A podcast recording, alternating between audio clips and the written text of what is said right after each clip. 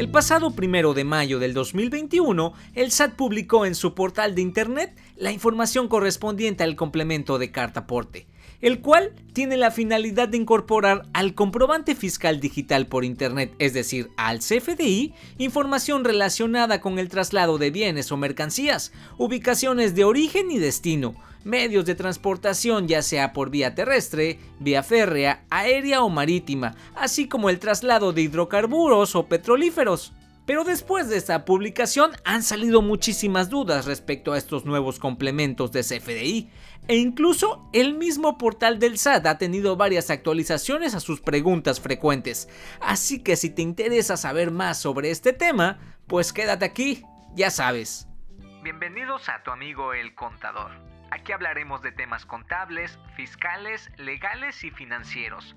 Todo, todo lo que está en torno al mundo de los negocios. Yo soy Luis Rodríguez y comenzamos.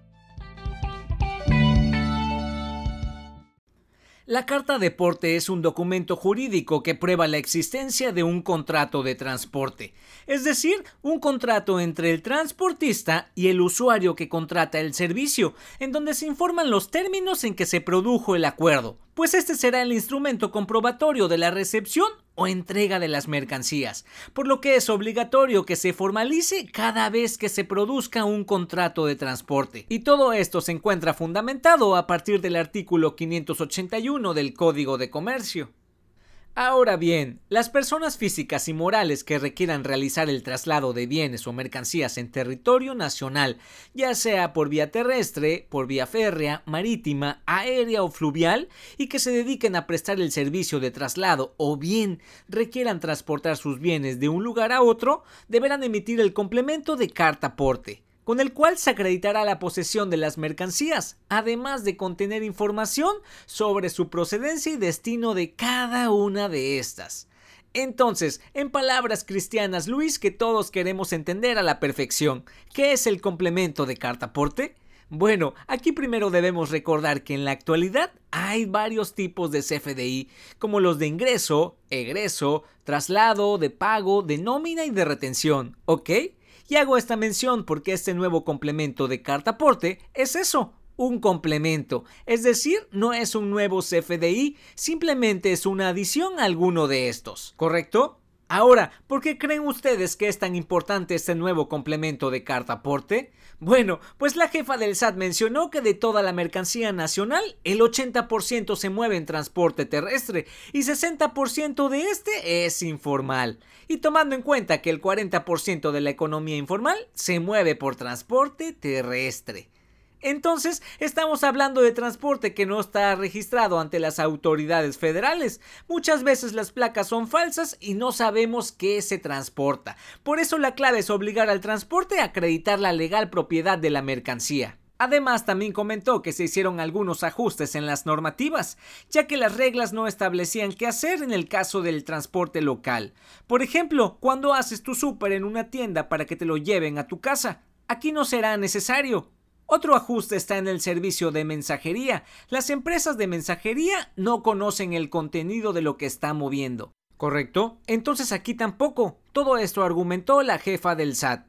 Ok, Ahora, como les comenté desde el principio, el primero de mayo de este año, el SAT publicó mediante resolución miscelánea la regla 2719, en el que se incorpora el complemento de carta aporte, y se mencionó que entraba en vigor el primero de junio, pero era de uso opcional pero sería hasta el 30 de septiembre de este mismo año cuando fuera de uso obligatorio.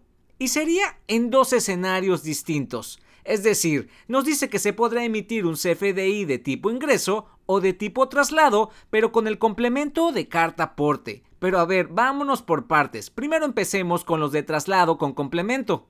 Y ese se realizará cuando el que va a trasladar la mercancía es el propietario o dueño de esta misma.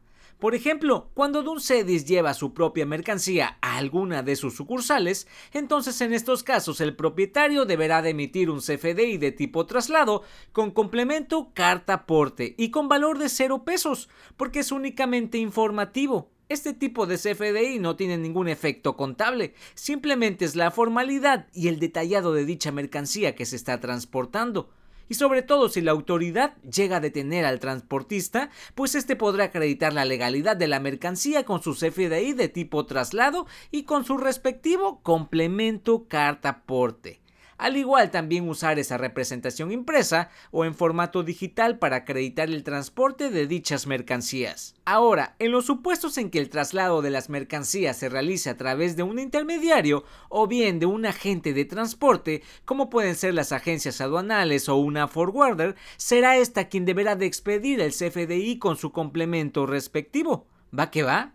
Bien, ahora el otro escenario es cuando se realiza el CFDI de ingreso con complemento de carta aporte, y este será para los contribuyentes dedicados al servicio de transporte de carga que circulen por cualquiera de los distintos medios de transporte que les mencioné anteriormente. Y estos deberán expedir un CFDI de tipo ingresos que deberá de contener los requisitos que ya sabemos, es como una factura normal que le hacemos a nuestros clientes, solo que al momento de realizarla deberemos adicionar el complemento de carta aporte, y en donde la autoridad requiere conocer la ubicación, el origen, el destino y el domicilio a donde va a ser entregada, y detalles de las mercancías, por ejemplo, si se trata de material peligroso o si cuenta con embalaje, y además la cantidad que se está transportando.